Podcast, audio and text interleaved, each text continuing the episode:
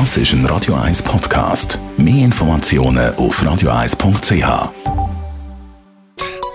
Der Konsumententipp auf Radio 1 präsentiert von comparis.ch, einem führenden Schweizer Internetvergleichsdienst. comparis.ch. Es geht um das 5G-Netz, das man immer wieder hört. Und die Frage von Sarah ist, soll sie jetzt nochmal ein äh, normales Smartphone kaufen, also 4G?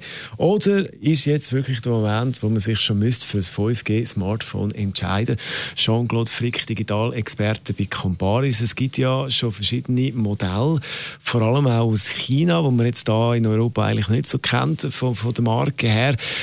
Was gibt es sonst noch in diesem Bereich? Seit Ende Juni ist Samsung im Rennen und zwar mit dem Galaxy S10 5G. Das ist ein Smartphone aus der S10-Reihe, das ja extrem erfolgreich ist. Das 5G hat ein bisschen neue Funktionen, mehr Kameras und einen grösseren Akku. Und das ist eigentlich so das erste Gerät, wo man wirklich muss sagen, da lohnt es sich zuzuschlagen, wenn man wirklich ein 5G-Gerät will. Weil, wir wissen ja, fast die Hälfte der Schweizerinnen und Schweizer haben Samsung-Smartphones.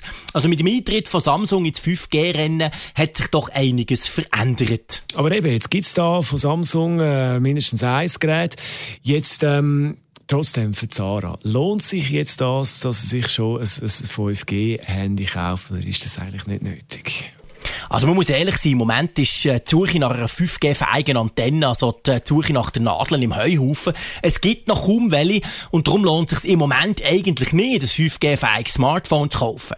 Anders sieht es aber aus bei Leuten, die sagen, ja, aber ich will das Smartphone drei oder vier Jahre lang nutzen und die jetzt ein neues Smartphone brauchen.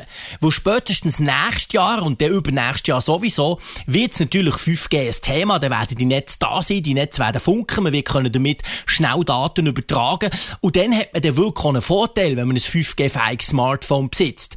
Das heisst also, wer jetzt ein Smartphone will und ein Premium-Smartphone, also wer bereit ist, viel Geld für ein Smartphone auszugeben, für den kann sich definitiv lohnen, jetzt schon ein 5G-fähiges Gerät zu kaufen. Alle anderen warten bis nächstes Jahr, dann wird die Auswahl deutlich grösser und vor allem auch die Preise werden dann sinken. Apple übrigens lässt sich noch ein bisschen mehr Zeit. Da erwartet man die ersten 5G-fähigen iPhones erst im Herbst 2020. Also das geht noch ein Moment. Sarah, ich hoffe, du kannst mit diesen beiden Antworten von Jean-Claude Frick Digital Das ist ein Radio 1 Podcast. Mehr Informationen auf radio1.ch.